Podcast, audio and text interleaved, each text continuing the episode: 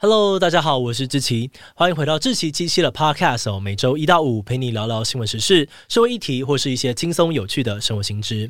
那今天的这一集我们要来聊聊的主题是大胃王。你平常喜欢看各种大胃王 YouTuber 吃吃喝喝吗？大概一两年前哦，吃播的热潮非常流行，尤其是韩国就有很多吃播的 YouTuber 快速的崛起，观众觉得每次看他们大吃大喝就会觉得很疗愈。但是有的时候他们也会爆出争议哦，像是拥有八百多万订阅者的知名吃播主 Boki 就曾经爆出影片收钱夜配但没有揭露的消息，后来又被网友怀疑他的吃播片段都是剪辑过的，没有真的吃下去。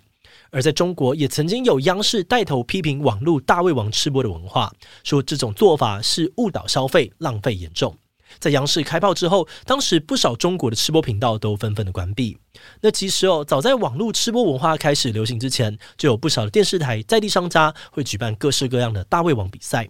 不过，这两个主要的差异是，大胃王比赛通常会有很多的参赛者彼此竞争，但大胃王吃播比较像是一个很能吃的人在镜头前面自己吃吃吃给网友看。而这集我们就会先从大胃王比赛开始聊起，之后再带到最近几年比较红的网络大胃王吃播，一起来看看这些人到底为什么这么会吃，而在吃下大量食物的背后又有哪些风险呢？今天就让我们一起来聊聊大胃王吧。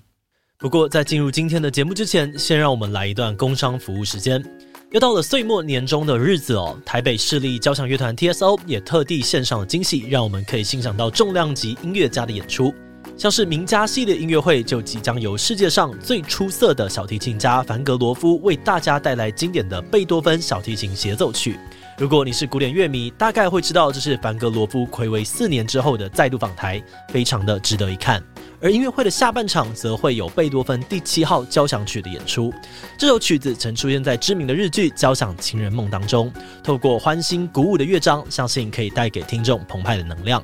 那接下来就让我们一起期待二零二三年 TSO 和桂冠指挥英巴尔，还有国内外各个杰出的音乐家带来更丰沛、好听的古典音乐能量，丰富你我的生活。那大家也别忘了追踪 TSO 的粉丝专业，一起享受古典音乐的美好吧。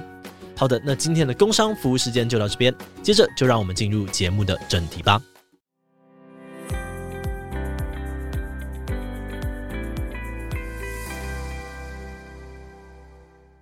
根据美国《时代》杂志在二零零八年的一篇报道，比赛看谁吃得快这种活动，最早可能可以追溯回第一次世界大战之前。当时，美国纽约的奈森热狗堡为了庆祝美国国庆日，举办了吃热狗大赛，而这个活动大受欢迎，所以在这之后呢，各种类似的比赛也都一直冒出来。不只有吃热狗，各地还纷纷举办了像吃炸鸡啊、吃龙虾、吃意大利面之类的比赛。而从一九九零年代开始，奈森热狗店更扩大举办了大胃王竞赛，成立大胃王大联盟这样子的组织。他们在美国各地推广大胃王活动，甚至还找来了专门播放体育节目的电视台 ESPN 帮忙转播大胃王比赛。而台湾人比较熟悉的日本大胃王小林尊，也是在二零零一年的时候第一次参加奈森吃热狗大赛。当时他以十二分钟吃下五十条热狗的成绩，打破了过去的纪录，从此一战成名。但小林尊之所以可以成为日本大胃王界的传奇，实力当然是非常坚强的，不是昙花一现而已。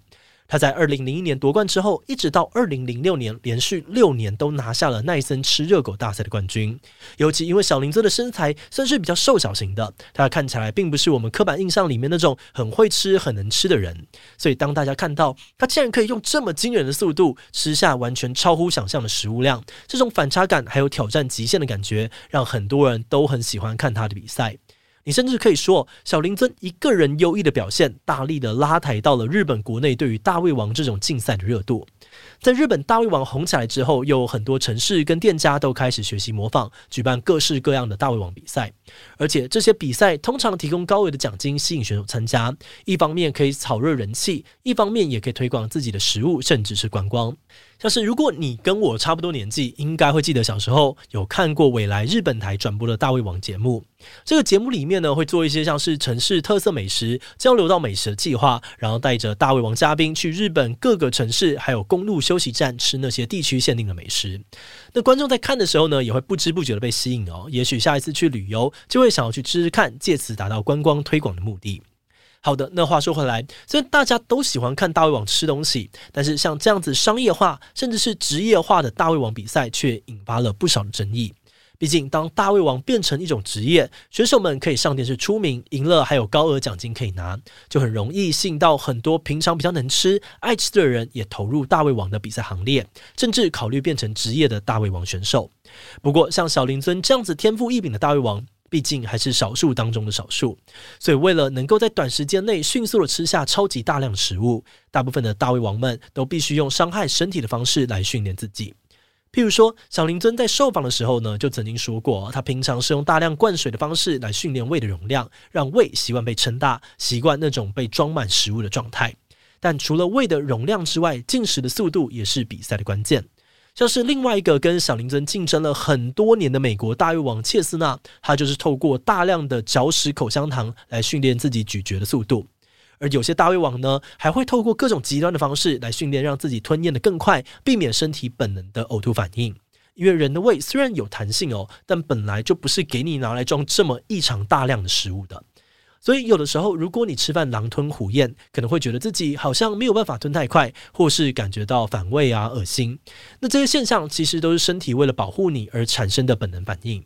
所以说，大胃王训练的核心重点，其实就等于是要训练你违反人体的本能。也因为这个样子，很多大胃王在成为大胃王的路上，其实都曾经在练习的过程当中，或是在比赛当中受伤。而这种辛苦，甚至可以说是痛苦的训练方式，也让很多人反思说：“诶，吃东西不是一件很愉快的事情吗？那为什么这些大胃王要把吃东西这件事情变得这么痛苦呢？这样根本就不是在享受美食，只是在比谁可以更快把食物塞到胃里面而已嘛。”所以到了后来呢，大家对于这样子的竞赛就会觉得越来越疲乏，甚至是反感。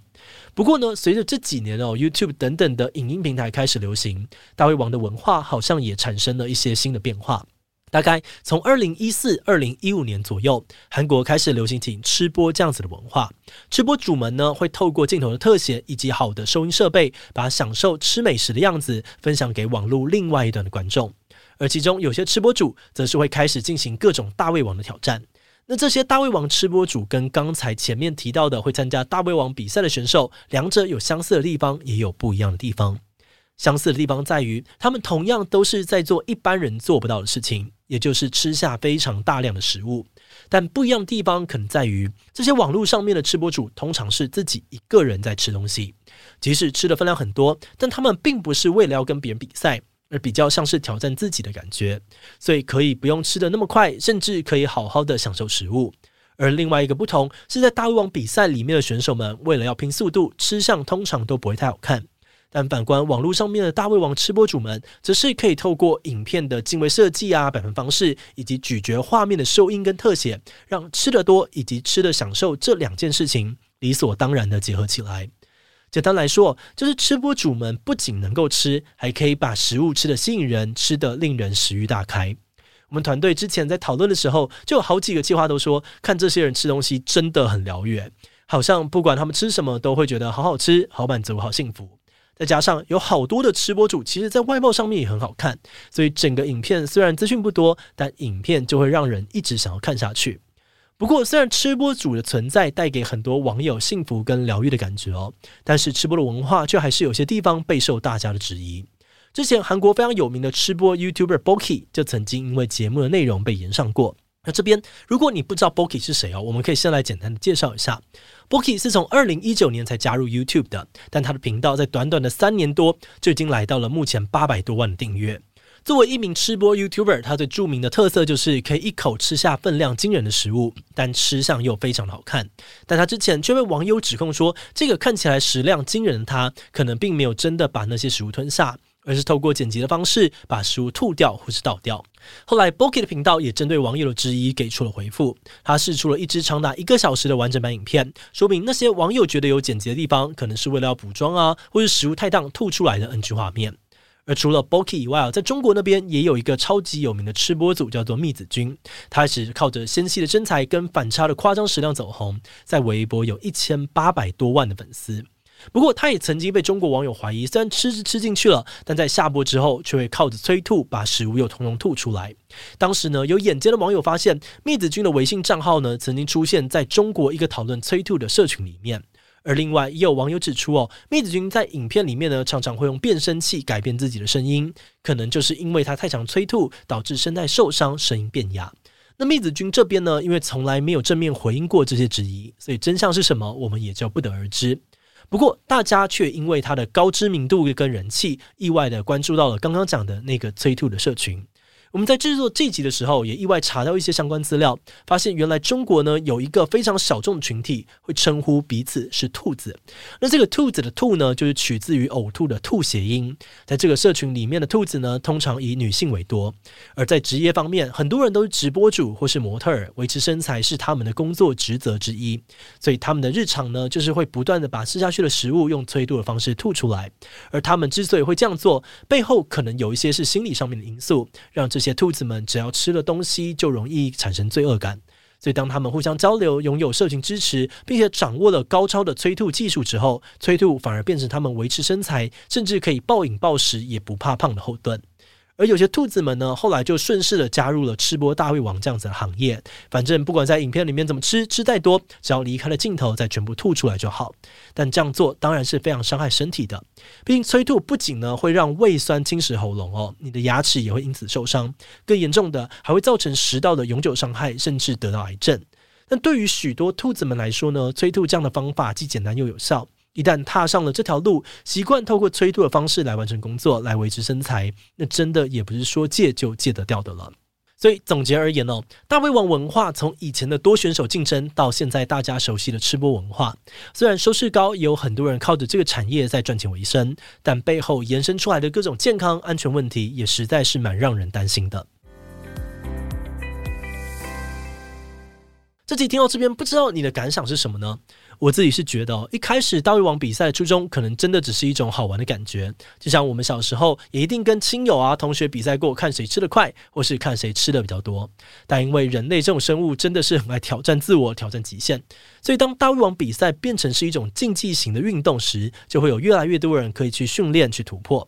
可是说到底哦，像大胃王这样子的活动，跟其他竞技型的运动呢，终究还是不一样的。一般的运动大多呢都还是会强调要能够在强健身体的同时去精进你的技术，但大胃王的训练方式跟精进的技术几乎都是对身体有害的。而现在比较流行的在影音平台上面进行的大胃王吃播，虽然竞赛的特色被拿掉了，但仍然还是有争议。其中大家最在意的症结就是围绕在造假跟欺骗观众的部分。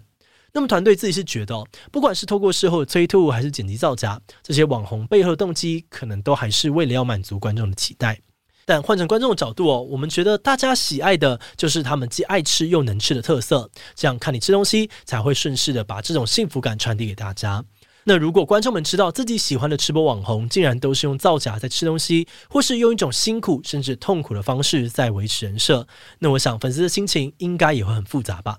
好的，那因为篇幅的关系哦，今天我们关于大胃王的介绍就先到这边。如果你喜欢我们的内容，可以按下追踪跟订阅。另外，我们在 EP 九十一也讨论过关于厌食症的问题。你知道吗？厌食症其实是死亡率最高的心理疾病之一，而且并不是很瘦的人才患上厌食症，各种体型的人都有可能遇到。如果你对这个议题感兴趣，很欢迎你听听看 EP 九十一，我们会把链接放在资讯栏。如果是对于这集大胃王对我们的 Podcast 节目，或是我个人有任何的疑问跟回馈，也都非常的欢迎你在 Apple Podcast 上面留下五星留言。那今天节目就这样告一段落，我们就下集再见喽，拜拜。